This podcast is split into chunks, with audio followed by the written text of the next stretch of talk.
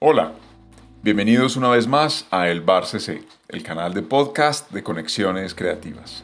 Los saluda Conrado Uribe y conmigo se encuentra Paula Trujillo. Paula, ¿qué nos vamos a tomar hoy? Pues con esta lluvia de fondo te propongo que nos tomemos una cerveza artesanal, una cerveza producida por un creador de estas tierras que además hace parte de una política que asumimos desde que empezó este gran confinamiento y es comprarle directamente a creadores o emprendedores al menos dos veces por semana el máximo de insumos que consumimos. Me encanta. Esto es muy importante y apoya, favorece y estimula los ecosistemas creativos. ¿Y de qué será el programa de hoy? Te propongo que hablemos de lo digital y la inteligencia artificial aplicada a este territorio, al territorio creativo y cultural incluido por supuesto el mundo del turismo. Porque una conexión puede cambiarnos la vida. ¿Con qué están acompañando este podcast? Déjennos saber en nuestras redes sociales o en los comentarios qué bebida los acompaña mientras nos oyen. Mientras saboreaba esta cerveza artesanal Conrado, pensaba en la importancia de la experiencia física para el conjunto de las prácticas creativas y culturales. Encontrarnos en el teatro, saborear, tocar, oler, estar cerca en el concierto. Son momentos absolutamente irreemplazables. Pero el gran confinamiento también puede ser visto como un periodo de prueba para articular, para conectar nuestro quehacer a la tecnología. Eso no significa tener una agudeza en la reflexión o marginar una actitud crítica frente a la misma, pero sí que nos invita a revisar las oportunidades y la importancia de conectarnos, por ejemplo, desde el ecosistema creativo y cultural con los creadores del mundo de las TICs. Este periodo de confinamiento ha acelerado la manera en la que nos hemos volcado al uso de tecnologías y plataformas digitales.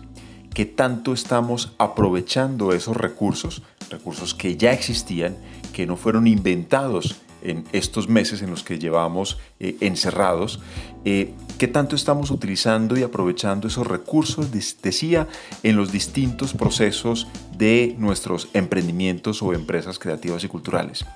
Estos recursos y plataformas sirven para la creación, para la distribución, para la circulación, para la apropiación, es decir, fortalecen o pueden fortalecer y acompañar cada uno de esos pasos, cada uno de esos procesos. Paula, y después de esta introducción entremos un poquito más en materia. Lo primero es recordar o reconocer que toda tecnología necesita una estrategia y que cuando hablamos de tecnología no nos referimos únicamente a la última versión del teléfono, al último hardware o al software más sofisticado. La rueda, por ejemplo, es una tecnología que revolucionó al mundo, pero como nos lo recordaba Giulio Toscani, experto italiano con quien trabajamos recientemente sobre estos temas, la rueda como tecnología necesitaba una estrategia y la estrategia era un sistema de caminos, de carreteras que permitieran utilizar esa tecnología. Sin duda entonces la pregunta, Conrado, es qué queremos conseguir con esas tecnologías para ir más rápido, para ser más eficientes o para ser más eficaces. El mismo Julio, a quien tú mencionaste en este proyecto que estamos desarrollando para la Cámara de Comercio de Barranquilla, impactando y fortaleciendo al sector del turismo en esta ciudad, nos recordaba o nos explicaba mejor la curva de Garner.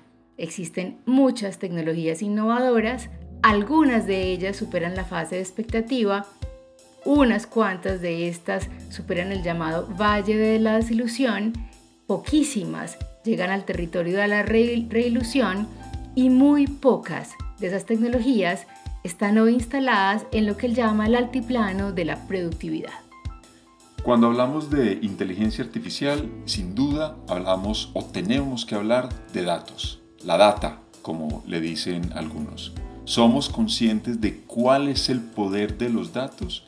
Ahora, en estos momentos de confinamiento, de autocuidado, estamos arrojando y produciendo una enorme cantidad de datos.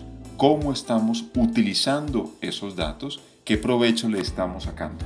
Recordemos, por ejemplo, lo que pasó en el 2016 y que se destapó hace un par de años con el caso de Cambridge Analytics, eh, esta empresa que lo que hizo fue utilizar de una manera eh, malintencionada los datos que arrojamos en las redes sociales para ofrecernos propaganda política.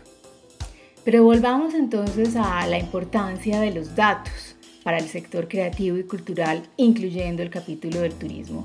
Julie Toscani nos decía, son tres elementos cruciales. Uno, la estrategia, ¿para qué? ¿Qué quiero que le pase a mi proyecto, a mi emprendimiento, a mi empresa? Dos, darle certeza a ese usuario que estoy cuidando bien sus datos, la seguridad. Y tercero, esto que me arrojan los datos se convierten en insights, en mecanismos para tomar decisiones. Y esos eh, datos eh, que ya mencionamos, pues son fundamentales de cara a cuatro preguntas. Uno, ya hablamos de esta, cómo se consiguen esos datos, por ejemplo, a través de mis redes sociales o a través de encuestas, etc. Dos, cómo voy a transmitirlos. Tres, cómo voy a almacenarlos. Y cuarto, cómo voy a analizarlos. Si no tengo resueltos estas cuatro preguntas, es importante que me devuelva a el eje de la estrategia antes de entrar en un territorio que posiblemente no será lo eficaz que esperamos. Este modelo de sentir o recoger, transmitir, analizar y responder es el modelo que Toscani proponía como el modelo STAR, como estrella en inglés. Sentir, transmitir y analizar para responder.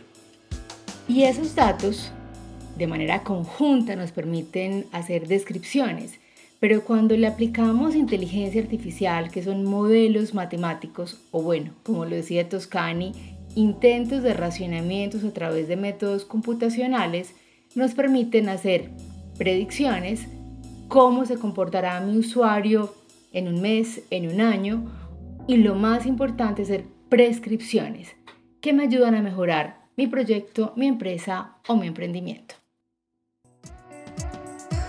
Consultorías, conexiones creativas.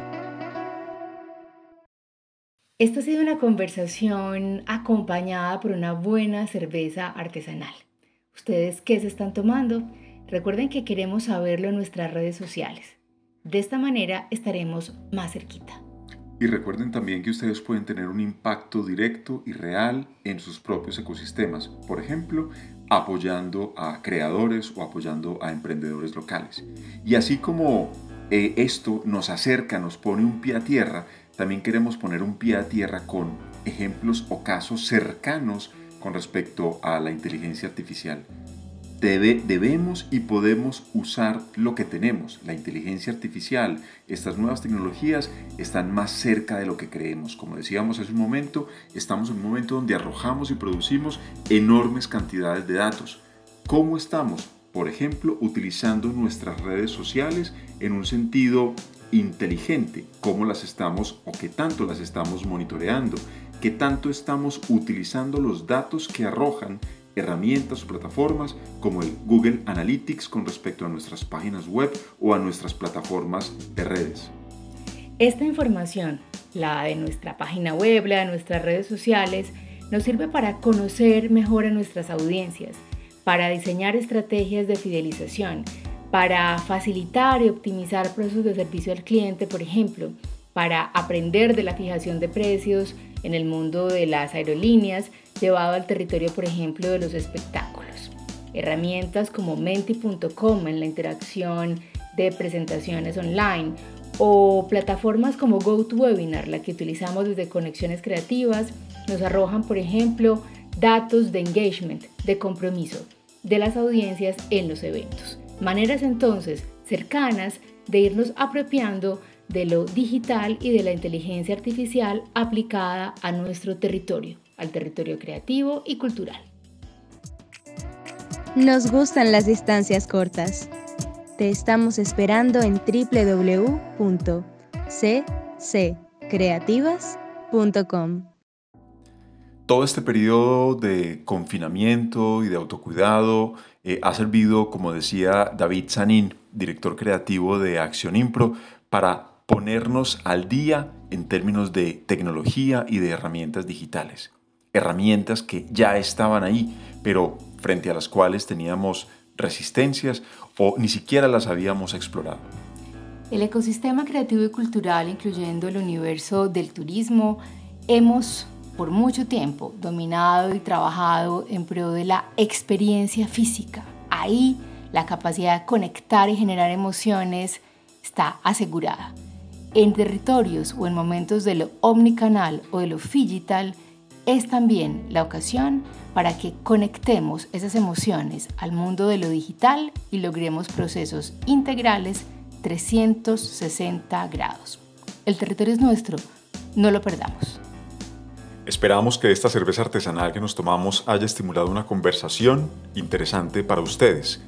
Si hay preguntas, no duden en compartirlas a través de nuestras redes sociales y también por estos canales. Déjennos saber de qué quieren que hablemos y por supuesto qué quieren que nos tomemos. Nos veremos o nos escucharemos mejor en una próxima edición del Bar CC, el canal de podcast de Conexiones Creativas. Hasta pronto.